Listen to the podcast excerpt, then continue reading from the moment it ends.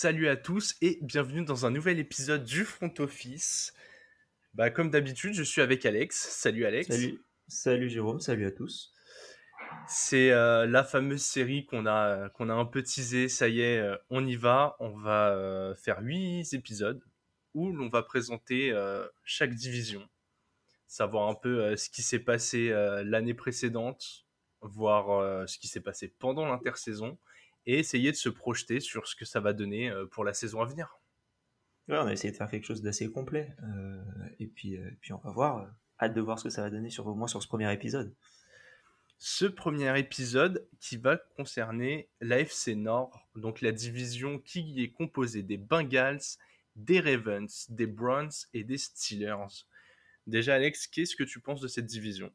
Très relevée. vraiment, il y a quelques années, elle était faible dans le sens où les Browns étaient nuls, les Bengals étaient nuls, les Ravens c'était pas ouf, et les Steelers un peu surnageaient la division. C'était un peu la même chose que la NFC Nord, qui est pour le coup celle des Packers, où ils étaient un peu seuls au monde. Et, euh, c'est là où on voit un peu la beauté des sports américains, c'est que 3, 4, 5 ans plus tard, euh, la division elle est complètement renversée. Au final, c'est les Steelers qui sont peut-être le, qui sont l'équipe où on a le moins confiance, et du moins en fonction des codes, c'est clairement le cas. Ah là là, ça, ça tisse déjà un petit peu. Euh, ouais, donc tu l'as dit, la, division, elle est quand même en, grosse progression et ça s'est ressenti notamment chez les Bengals qui ont fait une très belle saison 2021. Donc un, bilan de 17, une défaite au Super Bowl. On les attendait euh, pas là, même si c'est un bon groupe de jeunes. C'était euh, assez surprenant de les voir monter, de les voir monter si vite. Tu t'en as pensé quoi de la saison des Bengals? Étonnante parce que oui, moi non plus j'y croyais pas. Je crois que quand on avait fait peut-être le premier épisode du front office d'ailleurs, je pensais que ça allait être l'équipe euh, euh, bust, on va dire, où il y avait trop de hype pour pas grand chose. J'aurais pas pu avoir plus tort à part s'ils avaient gagné le Super Bowl. donc ouais, non, belle équipe. moi j'avais peur pour la ligne offensive et je pense que j'avais pas forcément tort, mais j'avais un peu tort quand même. Mais dans le sens où la connexion entre Bureau, euh, Higgins euh, et, Chase étaient euh, assez incroyables. Mais ils se sont quand même renforcés à ce niveau-là, donc je pense qu'il y avait quand même un peu de réflexion derrière ce que je disais. Ouais, ouais, as tout à fait raison. Et on en vient du coup, donc on va commencer par les, par les Bengals. On va du coup en venir à cette première catégorie qui est notre recrue majeure pour cet été. Et nous sommes directement d'accord. Et je crois que c'est un des seuls où. Non, il y en a quand même quelques-uns on est d'accord sur le, toute la série, on va dire. Mais, mais effectivement, celui-là, c'est celui où on est d'accord. Ça a été ma recrue euh, phare de l'intersaison pour moi euh, quand on avait fait l'épisode sur, euh, sur les recrues. Donc là, logiquement, je vais rester sur, le, sur le même joueur qui est le, centre Alex Kappa qui vient des, des Tampa Bay Buccaneers, donc l'équipe de Tom Brady, et qui vient protéger maintenant Joe Burrow. C'est plutôt bien, c'était un peu ce qui manquait, et il risque d'avoir beaucoup de courses dans l'axe, je pense. Ouais, ouais, ouais, c'est possible. Cet investissement sur la ligne, comme tu l'as très bien dit, il était, euh, assez indispensable. Euh, en plus, l'effectif, malgré la défaite au Super Bowl, est resté quand même stable. Ils ont, rajouté la touche d'expérience là où ils en avaient besoin. Ils ont pris Alex Kappa qui a du coup gagné le Super Bowl euh, très récemment aux côtés de Tom Brady. Globalement, c'est une, c'est une intersaison plutôt réussie des, des Bengals à ce niveau-là. Oui, oui, clairement. Clairement, euh, bah, ça a été une des équipes les plus dures à trouver la, le, créneau, on va dire, suivant de notre, euh, de notre série. Euh, et au final, on a eu, on est un peu d'accord tous les deux, mais, mais oui, ils sont, ils, sont pas, enfin comment dire, ils ont toujours le, le, même corps de receveurs, le même corps d'équipe. je pense que moi, un, un point où ils pourraient se renforcer et qu'ils l'ont pas fait, du coup, je considère pas ça comme une perte majeure, mais je pense qu'un jour, il faudra qu'ils changent de coach euh, parce que Zach Tyler, c'est bien, mais je pense qu'il. Comment dire Il a un peu le. Bah, il a la chance d'avoir Joe Burrow dans son équipe et à partir de ce moment-là, tu fais un peu ce que tu veux. Mais, euh, je pense que s'ils avaient un, meilleur coach, ils pourraient aller encore plus haut. Ouais, je suis assez d'accord. J'ai pas l'impression que c'est un coach qui a le petit truc en plus pour la gagne, mais euh, il va peut-être réussir à nous, à nous donner tort. Bon, tu l'as déjà teasé un peu. Euh, niveau des pertes majeures, euh, on n'en a pas tellement trouvé dans, cet effectif. Voilà, euh, il y, a eu du petit mouvement à la marge, mais, mais globalement, intersaison maîtrisée, on, on, garde le, comme tu l'as dit, le, corps principal de l'équipe. On a déjà le QB, on a les, receveurs, on a le running back. On a amélioré surtout euh, la ligne à l'intersaison. Donc euh, ça, ça, va plus se situer au niveau euh, mental pour savoir si les Bengals peuvent enchaîner. Ouais, je suis totalement d'accord. Pour moi, la perte majeure qu'ils ont, c'est l'effet de surprise. personne ne les attendait l'année dernière, du moins au début de saison. Euh, et c'est là où ils ont fait le plus mal, je trouve, même s'il y a quand même une belle victoire contre les Chiefs à la fin de l'année. Mais, euh, mais euh, l'effet de surprise, voilà, là on va se préparer. On sait ce que Jamar Chase vaut, on sait que T. Higgins vaut aussi énormément, même en tant que receveur 2, et ça fait du coup limite peur parce que tu mets ton receveur, enfin tu mets ton corner 1 sur, sur Jamar Chase, mais derrière tu as T. Higgins qui est encore disponible un peu partout. Il y en a un autre que j'oublie, mais je, je Tyler Boyd. Tyler Boyd, merci. Euh, merci beaucoup. Euh, donc du coup, voilà, tu as trois receveurs qui sont quand même très quali, très quali. Et en plus de ça, tu as Joe Mixon. Là, on le sait. Euh, donc les équipes vont peut-être attendre un peu plus. Et c'est à ce niveau-là où je pense qu'ils ont perdu juste ça, mais, mais, au niveau de l'équipe, pas, pas, beaucoup de, de, pertes. Ouais, je suis assez d'accord avec toi. J'en ai assez parlé sur les épisodes fantasy qu'on a fait, où je pense que ça va être plus dur pour eux. Et je pense qu'ils vont avoir du mal à, digérer cette, cette, défaite au Super Bowl. Pardon. Je suis sûr que c'est le genre de match qui laisse des traces. On l'a vu dans, dans tous les sports américains en général, les équipes qui perdent une finale. Faut quand même aller chercher le, le, le rebond derrière ça. On a parfois l'impression qu'on a laissé passer une chance assez énorme de performer. Donc voilà, c'est euh, assez curieux de voir ce que, comment ils vont pouvoir rebondir là-dessus. Ouais, ouais, c'est vrai. C'est même quand on y pense, tu vois, là, les Rams, ils ont enfin, ils ont gagné le Super Bowl euh, alors qu'ils avaient perdu leur, enfin, leur premier Super Bowl de, l'ère récente, on va dire. Ils ont réussi à s'en sortir en changeant de QB. Donc, euh, en général, tu as un gros changement qui doit être fait quand même quand tu vas au Super Bowl et que tu le gagnes pas. Euh, donc, donc, ouais, à voir, à voir pour la suite, mais, je pense que ça peut être intéressant. Ouais, l'exemple des Rams, c'est très bon. Ils ont vraiment dû aller chercher le, step du dessus au poste clé du foot pour, euh, pour revenir au Super Bowl et le gagner. Donc, euh... Bon, t'en as déjà un peu parlé. Le, le corps de coaching n'a pas trop changé. On a toujours Zach Taylor, Brian Callahan, Lou Anarumo. Donc euh, voilà, on a de la stabilité à ce niveau-là et on a de la stabilité aussi euh, chez les joueurs clés. On en a déjà un peu parlé pour toi, il y a un joueur vraiment euh, incontournable cette équipe, dans cette équipe. Je te, je te, laisse en parler. Ouais, moi pour moi, quand j'ai fait la, définition du joueur clé, c'est euh, quel joueur, si à son meilleur niveau, peut, comment dire, bah, en fait, porter ton équipe à au moins la victoire en division. Et, et, surtout, s'il n'est pas bon, qui est-ce qui peut te casser complètement ton équipe? C'est pour ça, du coup, que j'ai mis Joe Burrow. Pour moi, c'est assez logique. Il revient d'une saison où enfin, il avait fait blesser sa première saison rookie. Ensuite, ça c'était sa saison sophomore slash rookie du coup. Euh, donc on a vu qu'une saison pleine de Joe Burrow. J'attends de voir un peu plus de lui du coup et de et, à ce niveau-là voir s'il peut faire un step up ou pas. Et même si je pense que le niveau qu'il a là c'est son niveau plancher. Et, euh, donc euh, donc voilà donc c'est pour ça que pour moi le joueur clé des Bengals assez logiquement c'est Joe Burrow. Eh bien, de mon côté, je suis plutôt parti sur une optique d'un joueur qui doit, euh, entre guillemets, absolument remplir son rôle, sans quoi, euh, sans quoi ça va devenir compliqué pour son équipe, et c'est pour ça que j'ai mis Joe Mixon. Ce qui a fait le, succès des Bengals, je trouve, l'année dernière, c'est qu'il y avait un bon équilibre entre le, jeu de course et le jeu à la passe. Mixon, il a déjà été beaucoup blessé dans sa carrière. L'année dernière, il est complètement euh, passé au, travers de ça. Pas une seule blessure. Il a été étonnant de régularité. Mais attention que l'année dernière, ce soit pas juste une saison où les Bengals aient, réussi à un peu tout aligner et qu'au final, ils retombent un peu dans ce qu'ils avaient avant. donc voilà, je pense que le, rôle de Mixon va être hyper important à ce niveau-là et surtout en, termes de doublure, euh, ce qu'il y a derrière, c'est vraiment pas dingue. Ouais, c'est surtout ça qui me fait peur. Bon, Las Vegas, euh, on, va, on va faire une petite rubrique qu'on aime bien. On parle toujours un peu de soit de cotes, soit de, soit de pronostics. Las Vegas, tous les ans, nous propose un over-under en nombre de victoires. Celui des Bengals est fixé à 9,5. Selon toi, Alex, vont-ils gagner plus ou moins de 10 matchs. Eh ben, pour moi, ils vont en gagner 10. Donc, du coup, over 9,5. Over, ouais. Euh, mais, mais, vraiment très juste. il suffit, euh, même, ils sont dans une division très difficile, notamment au niveau des défenses. Et, euh, donc, tu as quand même 6 matchs sur 17 qui, sont, qui peuvent être très compliqués au niveau défensif. Donc, donc voilà, mais, mais je pense que ça va être over. Mais la ligne est très belle, quoi. C'est 9,5 et tu sais pas trop.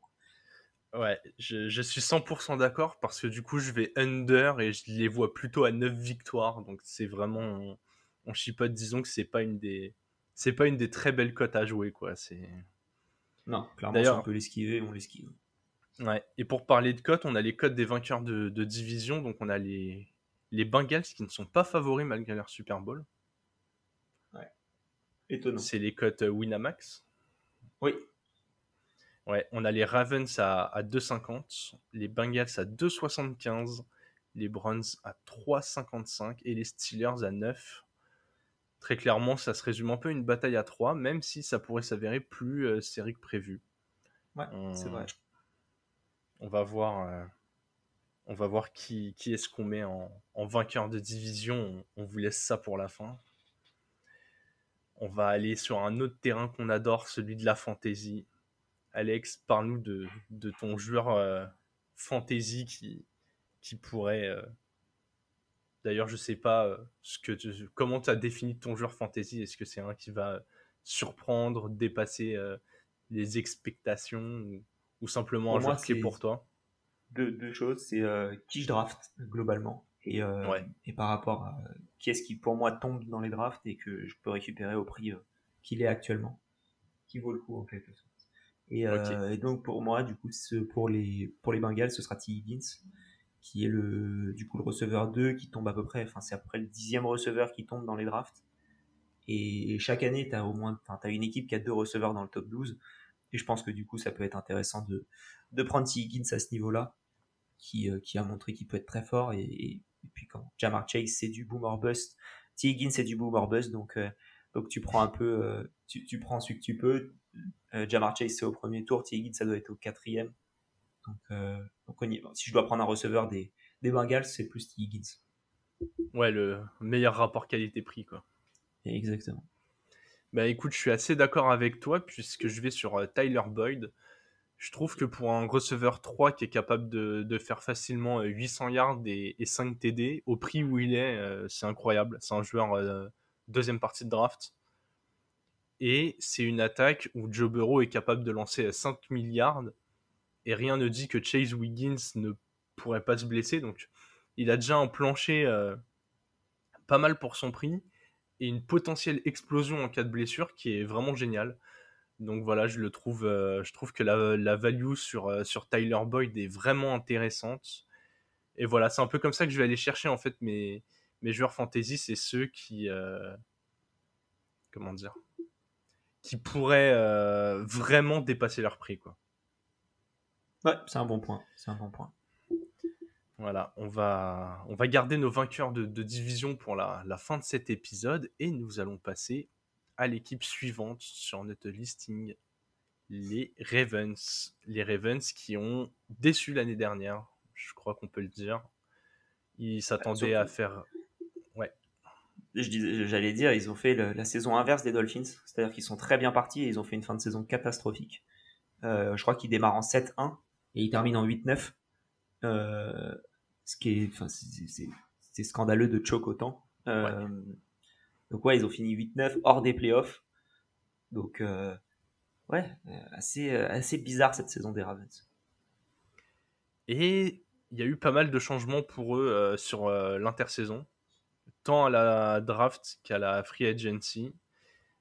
Et pour toi, il y a une recrue majeure qui se dégage de tout ça. Je te laisse la présenter. T'as une recrue, mais, euh, mais ça va bien avec la tienne dans le sens où je pense que ça va faire un bon rapport de mentoring.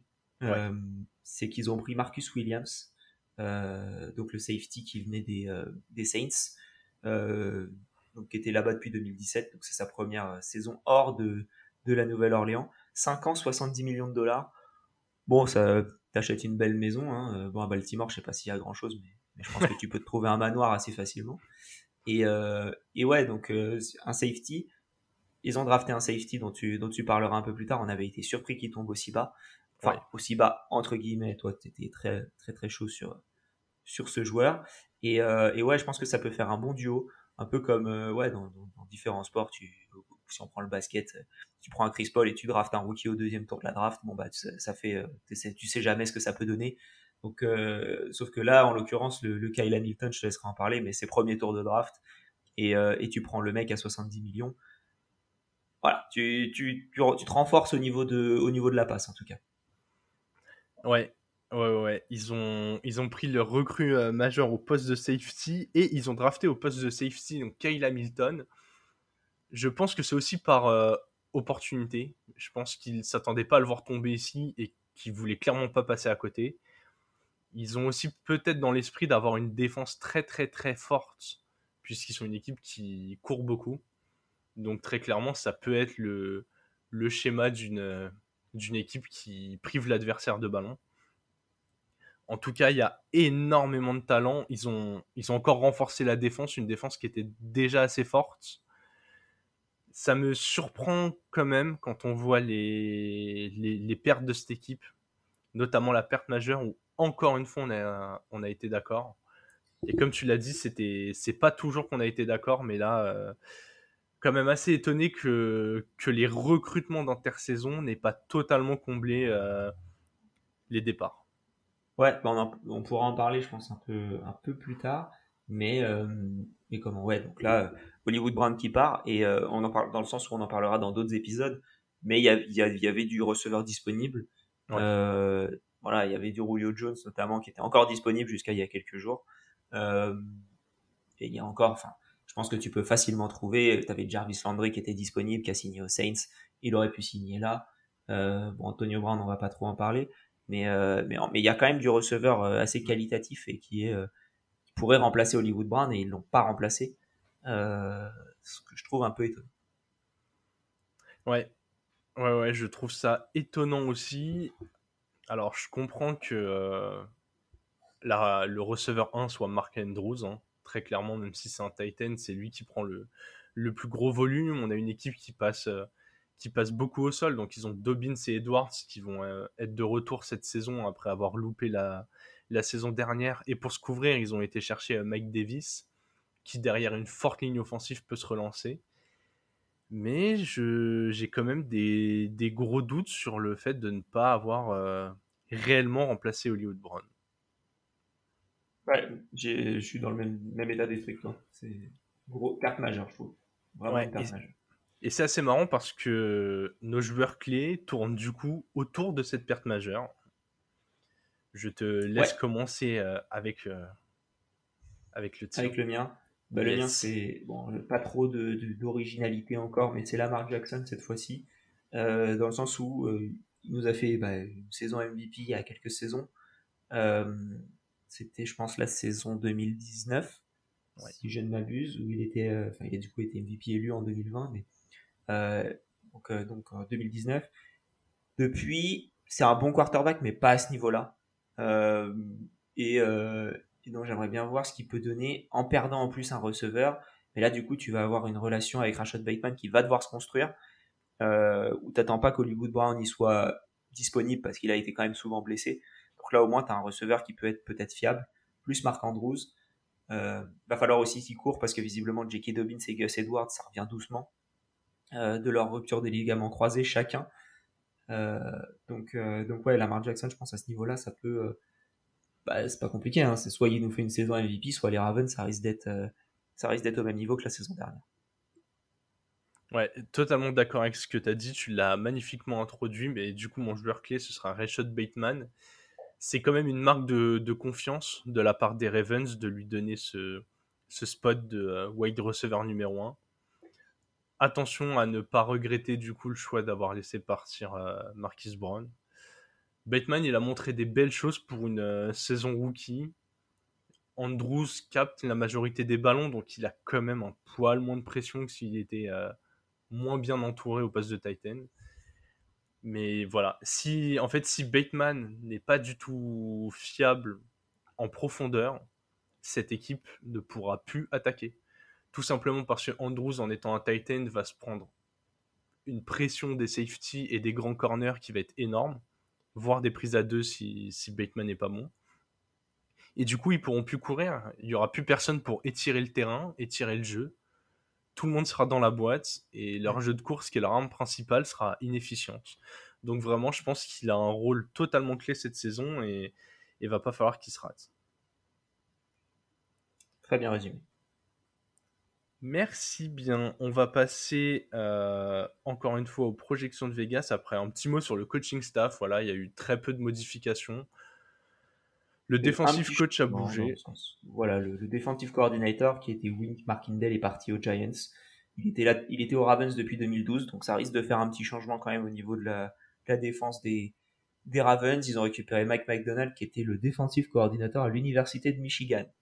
Voilà. Et comme je regarde pas le collège universitaire, j'en ai aucune idée de savoir si l'université de Michigan, Michigan pardon, était une bonne défense. Mais je pense que pour arriver de, au Ravens direct en tant que défensif coordinator et pas en, coach des linebackers ou coach des corners, je pense que c'est ça doit être une recrue correcte. Euh, puis, euh, puis voilà quoi. Et puis, il y a quand même un matériel qui, euh, qui permet de tester ah. des choses qu'on l'a dit. Il y a quatre cornerbacks de haut niveau, il y a deux trois safety, les linebackers sont hyper présents. Enfin, Et puis des jeunes joueurs en plus. Ouais. C'est des jeunes joueurs. Si le mec il était au, à Michigan, c'est qu'il a l'habitude de, de, gérer des, des joueurs jeunes et de les développer. Et, et, ouais, quand tu récupères un Kyle Hamilton, il y a quelques années, tu récupères un Patrick Quinn qui était tombé super bas et qui était tombé au Ravens alors que tout le monde s'attendait à ce qu'il tombe 7-8 pics plus haut. J'ai l'impression que c'est quand même quelque chose de la part des Ravens de prendre des joueurs défensifs jeunes, très forts, en best player available dès qu'ils peuvent. Donc, euh, ouais, c'est pas si mal. Ouais, et j'aime beaucoup leur euh, stratégie parce que je fais partie euh, de, de, de, la team qui pense qu'avoir des lignes fortes, c'est plus important que tout le reste dans la construction d'une d'une équipe on le verra lors de la preview des Colts. Voilà. Niveau Vegas, exactement comme les Bengals, une projection euh, over-under à 9,5. Et cette fois-ci, euh, nous sommes d'accord sur le pronostic. On voit tous les deux les Ravens gagner plus de 9,5 matchs. Ouais, euh, mais tu vois, c'est pareil que pour les Bengals, c'est juste. Et je pense que plus ça va, plus je me dis, eh, peut-être que ça peut être en dessous. Parce que s'il démarre doucement, euh, voilà, c'est vraiment euh, ouais, 9, 10. C'est très très dur là, je trouve, de se pronostiquer là-dessus. Euh, mais ouais, peut-être plutôt 10. Ouais. Ils font, ils font quand même un bon travail à, Vegas. J'ai eu des over-under un peu plus faciles à pronostiquer que, que, que, les deux premiers qu'on vient de faire. En tout cas, ouais, clairement. d'accord. Il y en a des beaucoup plus simples, hein, ça c'est sûr c'est aussi la faute euh, de la division, mais bon, voilà. Encore une fois, euh, on a mis over, mais euh, s'ils font 9 ou 10 victoires, le résultat est pas le même, et, pourtant, ça joue à une victoire près, quoi. Je vais prendre un exemple, hein, mais tu prends les Bears qui sont à 6,5, je pense que c'est le over-under le plus simple qu'on puisse faire. Je pense aussi que, voilà. ça, va être vite réglé pour les Bears. mais, on ne dit pas ce qu'on pense, hein. c'est peut-être over, c'est peut-être under, faudra attendre l'épisode sur le NFC Nord. On sait juste que c'est vite réglé. Voilà. bon, retournons sur le terrain, le terrain de la fantasy. Alex, ton joueur Mon joueur, très simple, Marc Andrews. Euh, pourquoi? Parce que c'est le tight end numéro 2 qui sort, et pour moi, ce sera le tight end numéro 1 qui sortira à la fin de, la, de la saison. Euh, il tombe au, tombe au, deuxième tour dans des ligues à 12, euh, mais genre à la milieu slash fin, peut-être des fois début du troisième. Euh, c'est Kelsey au premier ou Andrews au troisième. Pour moi, il n'y a même pas de question à se poser, c'est Andrews qu'il faut prendre. Et, euh, et, si tu peux démarrer ta draft euh, avec running back ou, enfin un top top tier receveur, top tier running back plus Andrews, là, t'es vraiment tranquille. Quoi. Ouais, je suis assez d'accord. Hein, s'il est en fin de, s'il peut tomber en fin de deuxième tour, je sais pas, même admettons, tu as le 1 tu fais Taylor en 1.1, euh, Andrews en, 2.12 et puis un receveur en 3.1. Ou même un Rod Jones s'il tombe, ouais, il y, y, a du choix. Quoi. Ouais, ouais, ouais, il y a largement de quoi faire. Euh, moi, j'ai déjà un peu introduit la chose, mais euh, pour moi, en fantasy, ce qui va être intéressant, c'est leur défense, qui est, qui est incroyable pour créer des, des pertes de balles. Je pense qu'ils ont tout le matériel pour, pour mettre des sacs, faire des interceptions, provoquer des fumbles.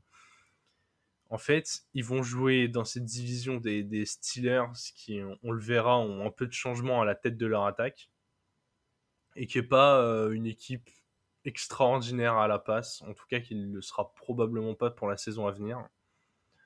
On a des Browns qui risquent d'avoir une petite passation de QB en plein dans la saison. Il n'y a que les Bengals voilà, qui peuvent vraiment euh, ouvrir des défenses avec euh, leur jeu à la passe. Et, voilà, on a un peu parlé du fait qu'il n'y avait plus cet effet de surprise. Je pense que dans les six matchs de la division, ils ont moyen de faire mal. Et après, voilà, euh, de toute façon en fantasy. Et puis quand tu regardes, quand tu regardes en fantasy et que tu drafts une défense, tu regardes le premier match, tu regardes éventuellement ce qui se passe dans les premiers, dans les premières semaines. Les premiers matchs, c'est contre les Jets. Donc là, c'est, tu démarres, tu sais que tu as ta défense, quoi. Tu démarres pas contre les Bills. Donc, euh, ouais. Donc, donc c'est un, ouais, j'aime bien, j'aime bien ce choix. Ouais, ouais, t'as moyen de faire mal d'entrée, même pourquoi pas, si tu gères bien tes défenses, de la foutre dans un trade et de réussir à, avoir un mec euh, qui, qui s'est complètement chié sur une sélection ou, ou que ce mm. soit le petit élément qui permet de convaincre en plus. Donc voilà, c'est euh, j'aime bien cette défense. Je pense qu'elle a tous les arguments pour, euh, pour faire mal dans la division et, et plus généralement au, au, travers de la saison à venir. Yes. On va continuer avec le troisième acteur de cette division, en tout cas au, niveau des, des cotes de nos pas partenaires de Winamax, avec les Cleveland Browns qui ont fait le même bilan que les Ravens la saison dernière, donc 8-9. Pas de playoff non plus. Hein, euh, dans cette conférence AFC euh, ultra relevée, c'est pas possible de faire les playoffs en étant négatif. En tout cas, je pense que même cette année, ça va être très très compliqué pour une équipe euh, au bilan négatif. Ah, même quand tu étais positif, tu n'allais pas forcément au playoff. Donc, euh. Oui, oui, déjà, déjà à, 9-8, tu n'étais pas très très bien. Ça s'est joué dans les souvenirs. Les, les, Colts, les Chargers, les Dolphins qui n'ont pas fait les playoffs. Ouais, c'est ça, ça, s'était joué au goal à virage entre, entre plusieurs équipes, même pour le classement à 9-8. Donc, euh, donc ouais, assez, assez compliqué. Saison euh, un peu décevante aussi pour les Browns. Je pense qu'ils espéraient accrocher les playoffs. Ils avaient en tout cas euh, le matériel pour le faire. Après, bon, on va attaquer le sujet direct. Qu'est-ce que tu penses de l'intersaison où ils sont allés chercher euh, Deshaun Watson et en lui, enfin, en, en lui donnant un énorme chèque bah, on va parler du sport. Hein. Ça sera plus simple, je pense. Parlons du sportif, je suis d'accord. Sportivement parlant euh, et, et, en prenant en compte la suspension sans trop parler du, du, pourquoi, du comment. Je pense que c'est un bon choix parce que tu récupères un quarterback qui sera ton quarterback pour les, sûrement les 10 prochaines années. Tu le payes, euh, en, je crois c'est 46 millions par an, tout garanti. Euh, donner par contre, donner du tout garanti dans ces conditions-là, je trouve ça moyen. Euh, mais d'un autre côté, euh, ton, ton objectif, c'est quoi? C'est de le garder 10 ans. Donc si tu le gardes 5 ans, tu lui donnes tout garanti, tu le récupères. Déjà, tu le récupères. C'était le plus dur, parce qu'il avait une trade clause, donc il fallait le convaincre lui. Donc tu lui donnes l'argent. Dans le meilleur scénario, enfin dans le scénario, on va dire de base, tu le gardes au moins 5 ans et tu vas le payer de toute manière. Donc je peux comprendre l'idée de garantir de l'argent et de ok vas-y on se pose pas la question, on a 46 millions tous les ans qui partent pour Deshaun, c'est notre QB, ce sera toujours mieux que tout ce qu'on a eu sur les sur les dix dernières années euh, entre du Baker, du Tyrod Taylor et les euh, Johnny Manziel et compagnie. il y avait un peu du n'importe quoi. Donc là au moins ils ont un vrai QB pour euh, pour tout toute l'année. Enfin pour toutes les années à venir, sauf sauf l'année en cours où ils perdent six matchs de de Deshaun Watson. Mais bon, enfin, il aurait pu, tu vois, tu sais pas ce que ça aurait donné les six premiers matchs après une année de pause. Il aurait très bien pu faire six, six matchs kata euh, et, là, au moins, il va avoir un peu de temps pour, euh, pour se préparer. Ouais, moi je l'ai mis en recrue majeur de l'été parce que c'est, c'est quand même un, un QB qui peut euh, changer le niveau de ta franchise. On voit très bien que sans avoir des lignes incroyables quand il était chez les, chez les Texans, globalement avec, avec Watson, Hopkins et, Watts, avec ces trois cadres-là, ils étaient capables de gagner 11 matchs dans une saison il a vraiment un côté euh, ultra moderne qui encore actuellement, même s'il n'a pas joué depuis un moment, qui, peut lui permettre de briller dans cette ligue. Après, voilà, c'est une grosse recrue. On n'a pas trop, on n'appuie pas trop sur l'extra sportif, mais lui sont reprochés des, des faits assez graves sur lesquels, bon, avec la loi américaine, on peut se permettre de, de négocier un peu. La NFL a quand même envie de, de taper là-dessus. J'ai l'impression que voilà, sportivement, les Browns se renforcent, mais je suis pas sûr que ça renforce leur institution.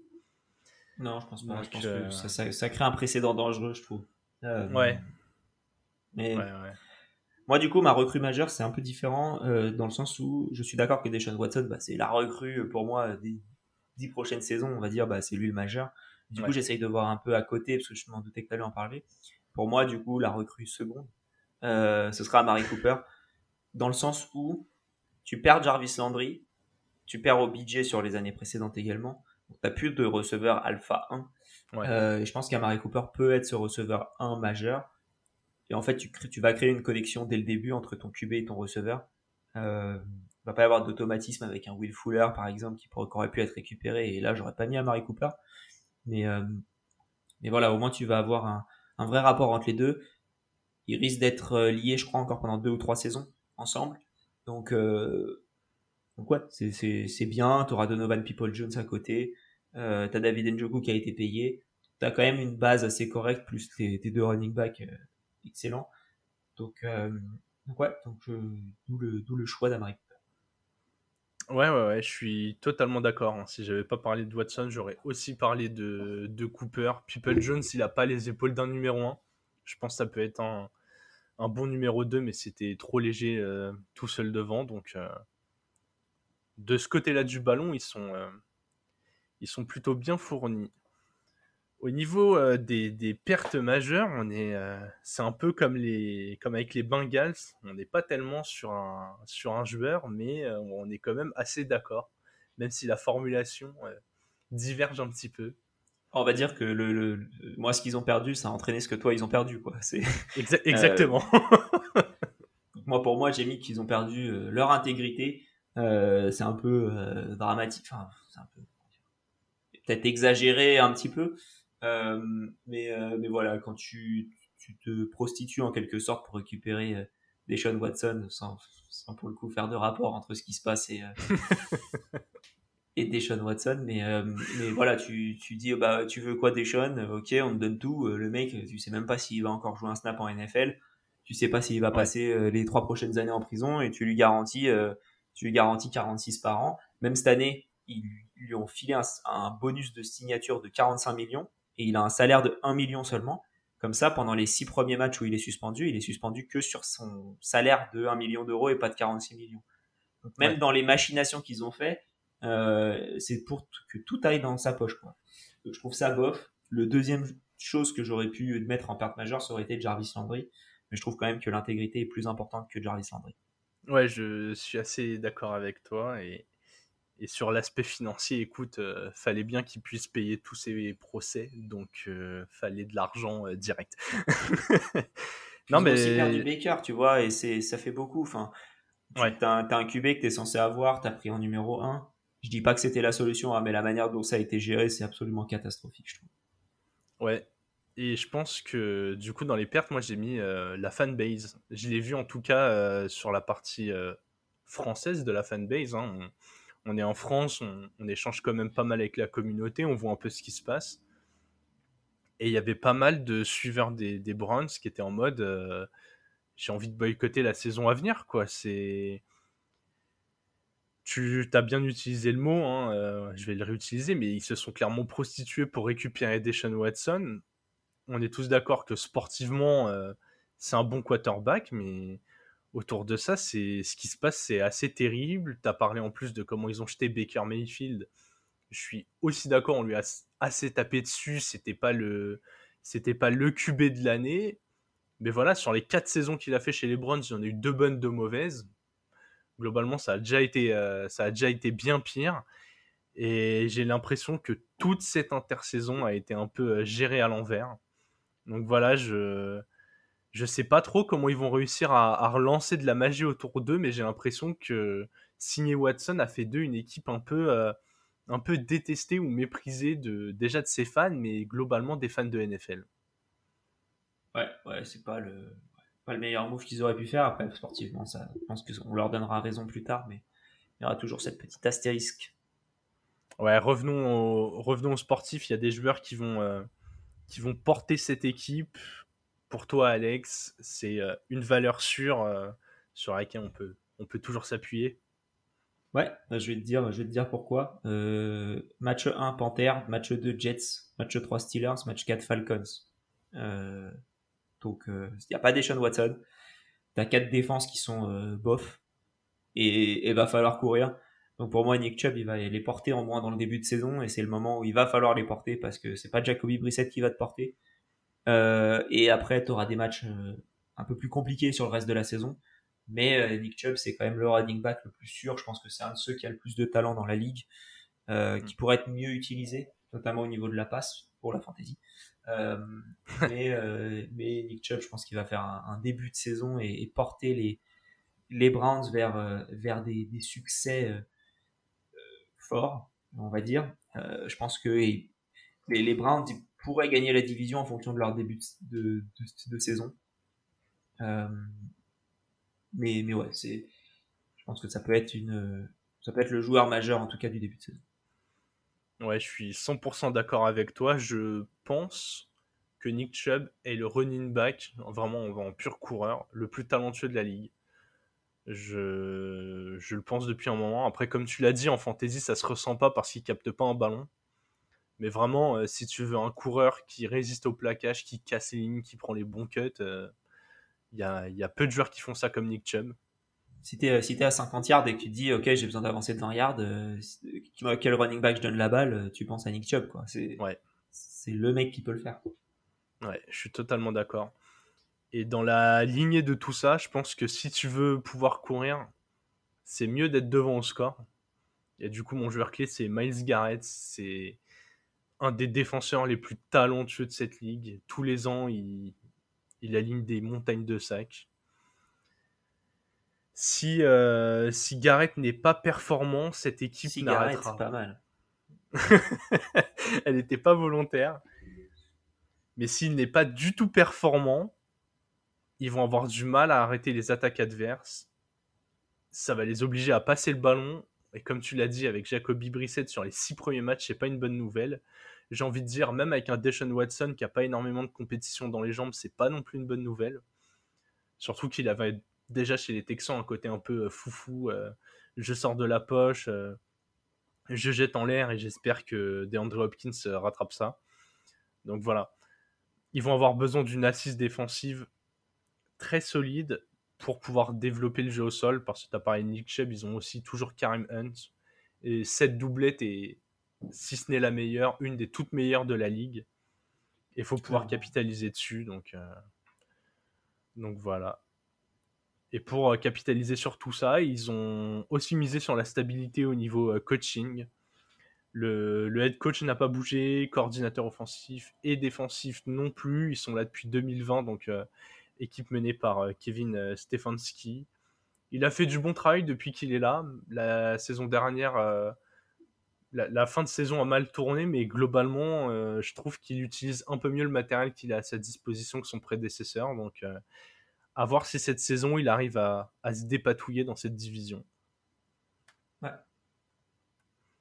Et Vegas propose un over-under juste en dessous les, les, deux premières équipes de la division puisqu'il le fixe à, à 8,5. Et nous ne sommes pas d'accord cette fois-ci, Alex. Non, euh, moi pour moi ce sera over parce que sur les six premières semaines où t'as pas Deshaun Watson, pour moi tu as déjà 1, 2, 1, 2, 3, 4. Ouais, t'as 4 matchs faciles sur les 4 premières semaines, donc je pense que ça te fera 4 victoires. Euh, je pense qu'ils seront à 9 ou 10. Et je pense que ça a été assez simple pour moi entre leur défense et, et comment? Et, leur jeu à la course. Je pense qu'ils peuvent gagner plein de victoires rien qu'avec ça. Et euh, d'où le, le, over pour moi. Ok, bah moi je vais sur un under. Je pense que ça peut être très compliqué d'effectuer ce changement de quarterback au milieu de la saison, même si euh, Brissette est au courant. Je pense que Watson manque pas mal de compétition.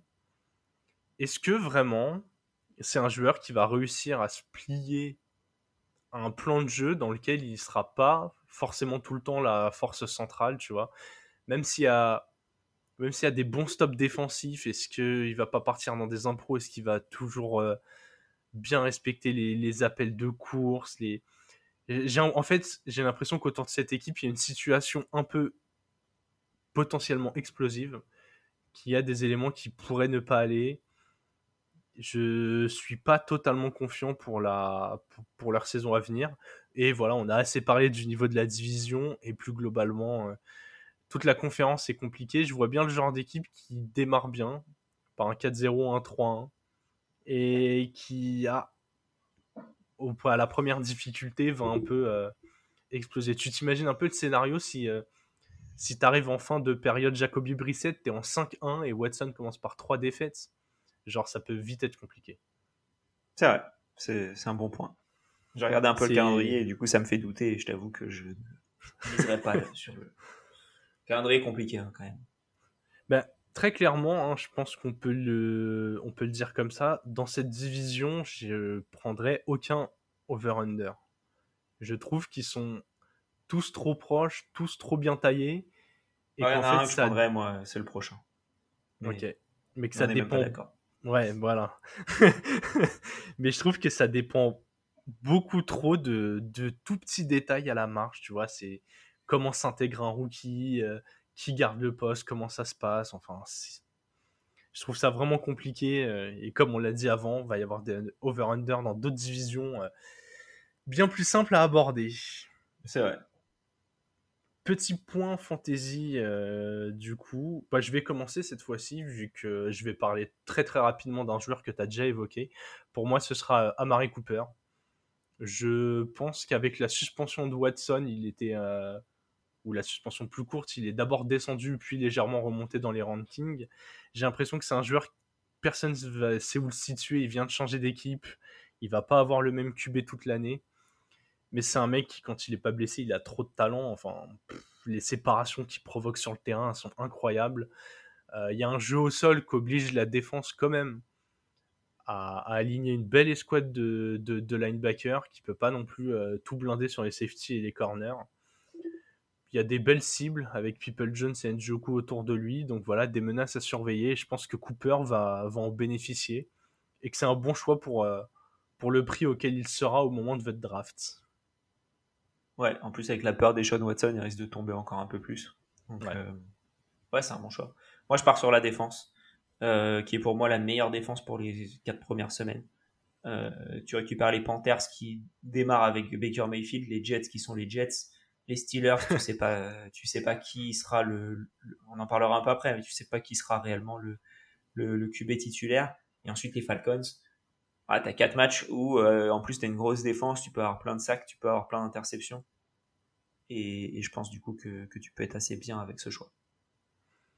Ouais, totalement d'accord. Dans cette division, il y, a des, y a des belles défenses. Hein.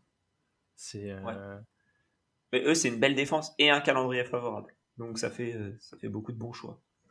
C'est exactement le combo qu'on veut en fantasy. Exactement ce qu'on cherche. Dernière équipe de cette division, les Steelers.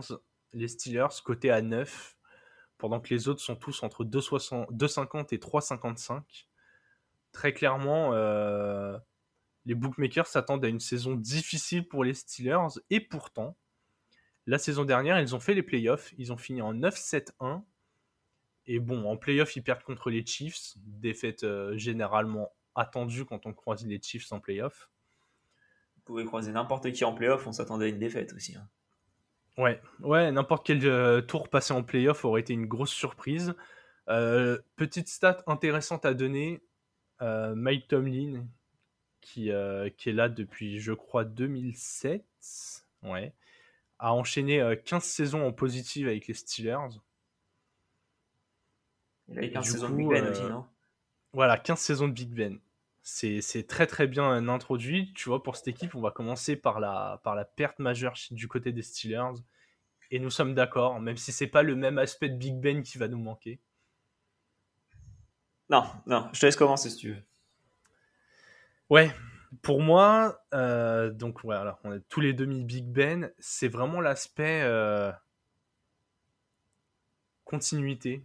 On avait un joueur qui, même s'il était sur le déclin, qui avait l'habitude d'être le patron de ce vestiaire, qui avait euh, ce rapport avec son coach, qui a clairement traversé les époques pour les Steelers, surtout dans les succès, hein, comme on l'a dit, que des, que des saisons positives. Et là, ils le perdent. Et derrière, ils ont fait euh, le choix de prendre un joueur à la draft et un joueur à la free agency euh, pour le remplacer, avec une, une, hiérarchie qui a pour l'instant été annoncée, mais qui pourrait vite bouger. Donc voilà, moi c'est vraiment cette perte de stabilité qui, euh, qui peut montrer que les Steelers passent à, vont passer à autre chose, autant dans le, dans le jeu que dans le comment dire, dans l'état d'esprit un peu, euh, voilà, en mode l'ère de nos gros joueurs est terminée, euh, c'est un peu, en tout cas de nos gros joueurs offensifs est terminée. place à la reconstruction. Ouais, pour moi, je suis d'accord avec toi. C'est le leadership de Big Ben et pas ses jambes qui vont manquer. Euh, mais ouais, juste, juste le leadership, je pense. Euh, parce qu'on a vu qu'il était un peu fini depuis plusieurs saisons. Donc, euh, voilà, mais il arrive quand même à faire 9-7-1 dans une division assez relevée. Et, bah ouais. Je pense pas que c'était dû à Big Ben. Je pense que c'était plus dû à leur défense que, que à Big Ben.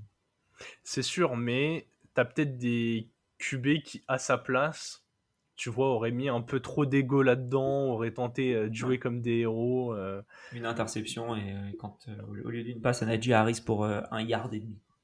Ouais, mais exactement en fait. au bout d'un moment, il... je pense qu'on voyait qu'il acceptait de plus faire des énormes gains. Tout entre Najee Harris et John T. Johnson, t'avais quasiment que des réceptions entre, entre 3 et 8 yards, mais voilà, ça, ça avançait comme ça quand, quand fallait avancer et ça a suffi pour faire encore une belle saison positive quoi. Mm. Donc voilà, c'est euh, c'est quand même une page qui se tourne pour les Steelers, mais ils ont du coup recruté pour le remplacer. Je, te laisse parler de, ta recrue majeure de l'été. Ouais, pour moi, bah, la recrue majeure, euh, assez logiquement, je pense c'est Mitch Trubisky parce que euh, ça a été le numéro 2 à la draft il y a quelques années. pas du tout, il n'a pas du tout valu le coup, on va dire, pour Chicago. Euh, quand il y était, même si il a quand même été en playoff sur la base d'une grosse défense. Donc là, il retrouve une grosse défense dans une division qui est compliquée. Euh, quand même, quand tu étais au Bears, tu avais les Packers et les Vikings dans ta division qui était quand même assez relevée. Et il allait en playoff. Euh, et du coup, ouais, je, je, me dis que ce sera toujours mieux. Il peut courir les 3-4 yards qu'il faut quand il y a besoin au lieu de faire la passe euh, au running back qui est, euh, qui est pris. Euh, il a fait une année derrière, euh, derrière Josh Allen avec Brian Dable qui a quand même poussé Josh Allen à devenir euh, ce qu'il est devenu.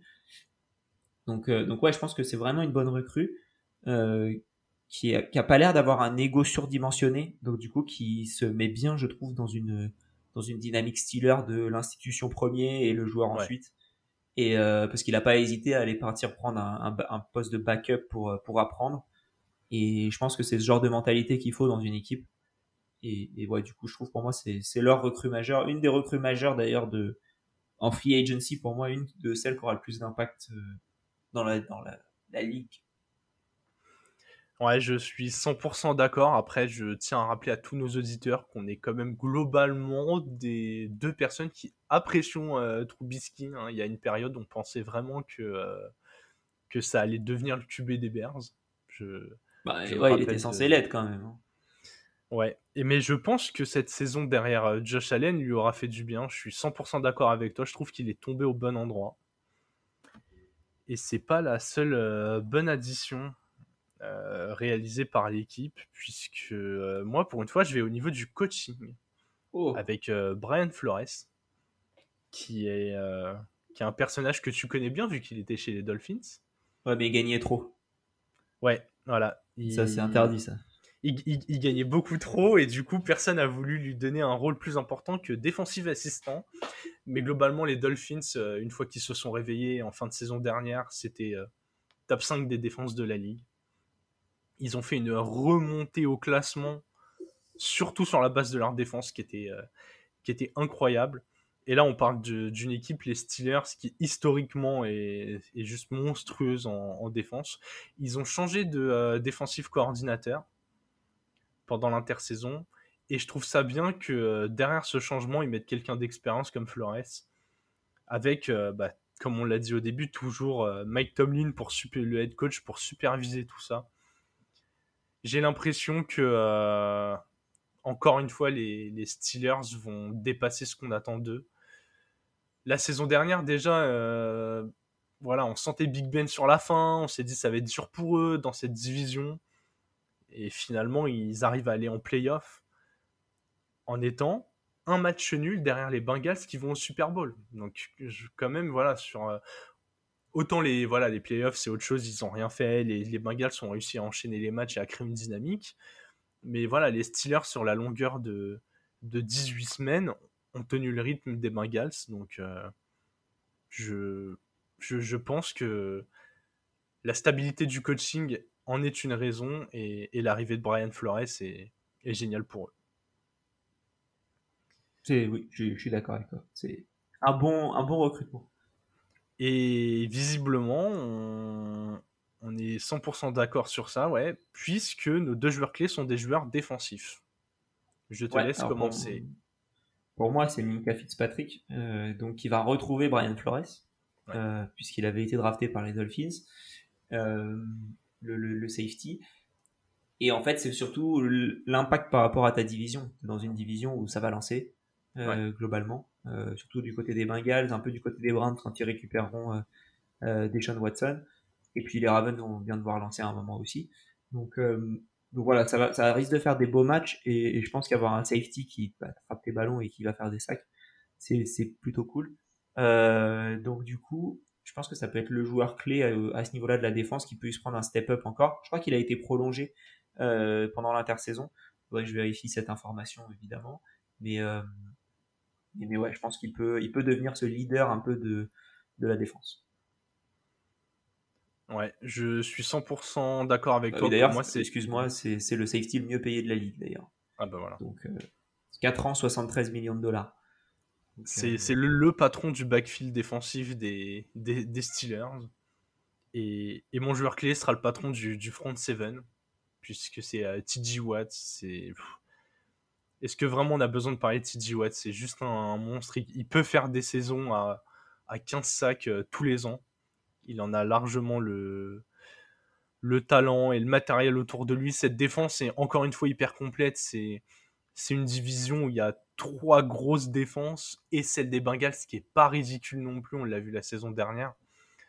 Vraiment, euh... ouais, TJ Watt peut encore être défenseur de l'année. Et ça va être ultra important qu'il garde ce niveau de performance parce que, comme tu l'as dit, ça lance la balle. Et pour éviter que ça arrive trop souvent et dans les meilleures conditions, il faut réussir à mettre de la pression sur les, sur les quarterbacks adverses. Donc voilà. Même si les Bengals sont renforcés la ligne, il va falloir euh, réussir à frapper Joe Burrow, éviter que Lamar Jackson court dans tous les sens, laisser Deshaun Watson sortir de, de sa poche comme un poulet sans tête pour, euh, pour le saquer après. Donc euh, voilà. encore une fois, il va avoir un rôle ultra important. On a déjà cité un peu le. Ouais, t'allais dire, vas-y Alex. Du tout, vas-y, j'étais d'accord avec toi. ok. Euh, niveau coaching, on en a déjà un peu parlé, c'est plutôt stable. Ils ont changé de defensive coordinateur, ce qui pour moi n'est pas leur, un mouvement si marquant que ça quand on sait qu'ils ont mis Flores derrière. et puis surtout, c'est l'ancien coach de la. En fait, c'est Terry Lostin qui était le defensive coordinateur après sa retraite, visiblement. Euh, et ils ont pris le, le coach de la, de la, ligne secondaire, donc des corners et, et, compagnie, pour le remplacer. Donc tu restes un peu ouais, dans la continuité. Ouais. Exactement. Ouais, donc euh, voilà, c'est pas, c'est pas un changement euh, drastique pour cette défense. Et pourtant, donc malgré cette, euh, cette stabilité, le remplacement de, de, Big Ben, comme on a dit, signature Trubisky, ils ont aussi drafté Kenny Pickett à la, à, la, draft. Donc voilà, ils ont de la stabilité, ils ont remplacé le QB et ils ont une projection over-under à 7,5 victoires, alors qu'ils sortent d'une saison en 9-7-1. Alex, qu'est-ce que tu penses de cet over-under? Je pense qu'il est haut. Euh, et je pense que si je devais prendre une seule cote, je prendrais celle-ci. Parce que quand je regarde leur calendrier, je vois trois victoires. après, on sait, oui, on sait qu'il y a quand même des matchs qui peuvent gagner un peu tout le temps. Tu peux toujours gagner quelques matchs de temps en temps mais de manière assez euh, simple, on va dire. Quand tu regardes vraiment, ok, qui est pour moi la meilleure équipe des deux à chaque fois. Euh, ouais, je vois trois victoires, peut-être quatre, aller à la limite. Mais donc du coup, tu peux aller jusqu'à 6 si tu t'en sors bien. Et euh, mais je les vois pas aller à 8 en tout cas. D'où le under. Puis dans une division compliquée où j'ai mis du over à tout le monde, il y a un moment, il faut quand même qu'il y ait de l'under à un endroit. Ce sera over pour moi. Je pense qu'ils peuvent encore une fois Typiquement, ça va être cette saison où, encore une fois, ça va être un bilan positif parce que euh, ils, auront, ils auront réussi à faire 8-8-1. Euh, tu as parlé des matchs de division. Euh, pour moi, voilà, ils sont capables d'aller chercher les Browns. Ils sont capables de gêner les, les Ravens, surtout un, un QB comme Lamar Jackson. Peut-être que limite l'équipe la plus dure à appréhender pour eux, c'est les Bengals. Et encore, on a dit que ça avait perdu l'effet de surprise. En fait, je m'attends à une division où où tout le monde sera entre 7 et 10 victoires. C'est assez dur de, de savoir où, quoi, comment. Mais, euh, mais je pense qu'ils peuvent réussir à, accrocher ce bilan positif encore une fois. Une des raisons aussi pour lesquelles j'ai mis under, c'est que dans la division, euh, pour moi, les Bengals sont vraiment au-dessus. Euh, je pense qu'offensivement, ils peuvent les défoncer. Et que les Ravens et les Browns sont des équipes qui courent surtout et que l'année dernière, les Steelers étaient particulièrement nuls contre la course. Donc ça fait en fait dans le sens où as, contre, la course, t'es mauvais, entre guillemets, hein, bien sûr. T'es pas dans mes, enfin, en tout cas, il n'y a pas eu de recrue majeure dans, la, dans le front seven de, des Steelers de manière défensive qui me viennent en tête, du moins.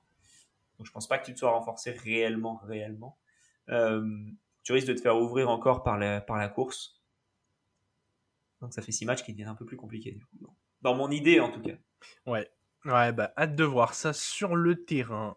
Pour revenir euh, au terrain virtuel, faisons un petit tour par la fantaisie des Steelers.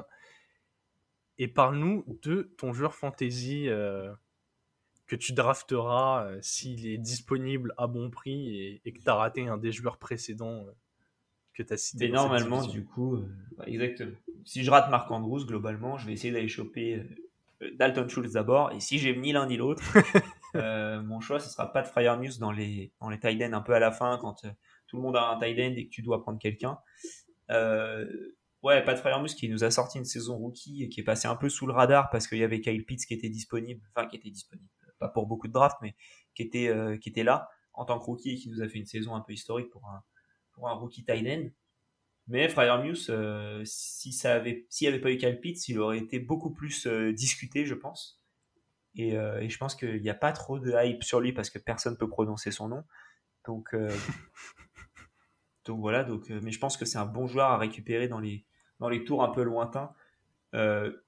encore plus si tu as un rookie, enfin, en soi, peu importe qui, puisque c'est un nouveau quarterback. Ton end, il est disponible, tu le récupères. Enfin, tu le, tu le cibles, du moins. Euh, donc ouais. je suis totalement d'accord. En fantasy, il y a, il y a en plus beaucoup de turnovers sur le poste de Titan. Globalement, euh, tu as Andrews et Kelsey qui sont, euh, qui sont des valeurs sûres. Après, voilà, tu en as d'autres qui commencent à se détacher. Du Hawkinson qui commence à être régulier. Pitts qui sera sûrement un joueur régulier. Kittle quand il n'est pas blessé qui est régulier. Mais tu as toujours un, un invité un peu surprise dans le top 8 des Titans et très clairement ça peut être Fryermouth donc euh, donc choix hyper intéressant. Moi j'enchaîne avec les receveurs. J'en ai eu quand même euh, mis 3 dans cette division. Ça va être Jonte Johnson. Euh, quand tu vas voir les, les, métriques concernant son jeu à la réception il est élite. Franchement il est top 8 dans quasiment tous les compartiments. Il arrive à créer des crée des espaces incroyables. Ses, séparations sont vraiment très bonnes. les catchs contestés, il les prend. On l'a dit, il joue avec un. Il a joué la saison dernière avec un Big Ben vieillissant qui vraiment n'avait aucun jus dans le bras, qui lançait des ballons très peu précis. Il a quand même fait une saison incroyable. Il n'y a pas de raison que ça continue pas. Ils ont drafté George Pickens, je crois, en tant que wide receiver, qui sera à l'opposé de lui. J'ai lu qu'il comptait utiliser euh, Claypool dans le slot, donc il y a quand même des armes pour étirer un peu le terrain, en plus de Najee Harris à la course. Et voilà, John T. Johnson, souvent, il est, cité après les gros receveurs de, pas mal d'équipes. Et je trouve que pour un receveur 1 qui sort d'une, saison euh, bah, dans, le, top 10 fantasy, il, n'est est pas, si cher que ça. Donc, euh, donc je vais partir avec John T. Johnson. Pas mal. Il nous reste le fameux pronostic, celui où, euh, très clairement, bah, on vous dit l'avenir, puisqu'on va vous dire qui gagne la division. Donc du coup, on va vous donner deux noms différents, vous pouvez miser sur le troisième. Exactement, euh, puisqu'on n'est pas d'accord. Ouais, moi je pense que ce sera les Bengals, dans la continuité de ce qu'on a vu. Euh, il démarre avec une équipe euh, plus que correcte, qui sera sûrement la même maintenant que, qu'en fin de saison, dans le sens où il n'y a pas trop de blessures pour démarrer la saison, il n'y a pas de suspension. l'équipe a pu se préparer avec les OTA et les training camps. Donc du coup, je crois en, en les Bengals. Ce sera les Ravens pour moi je pense que leur défense est vraiment au-dessus du lot. Je pense aussi qu'ils vont revenir vraiment à, l'ADN qui avait fait euh, de Lamar Jackson le MVP, où il forçait pas les passes. Là, euh, très clairement, il, il, a quasiment que deux cibles. Et à côté de ça, il a trois coureurs plus lui. Je pense vraiment que ça va être de la très grosse défense. Beaucoup de courses. Un Justin Tucker euh, un peu plus utilisé. Je pense que l'année dernière, ce qui leur fait rater les playoffs, c'est euh, des mauvais choix de conversion à deux points pour, au, profit de Justin Tucker. Enfin, au, au, dépens de Justin Tucker plutôt.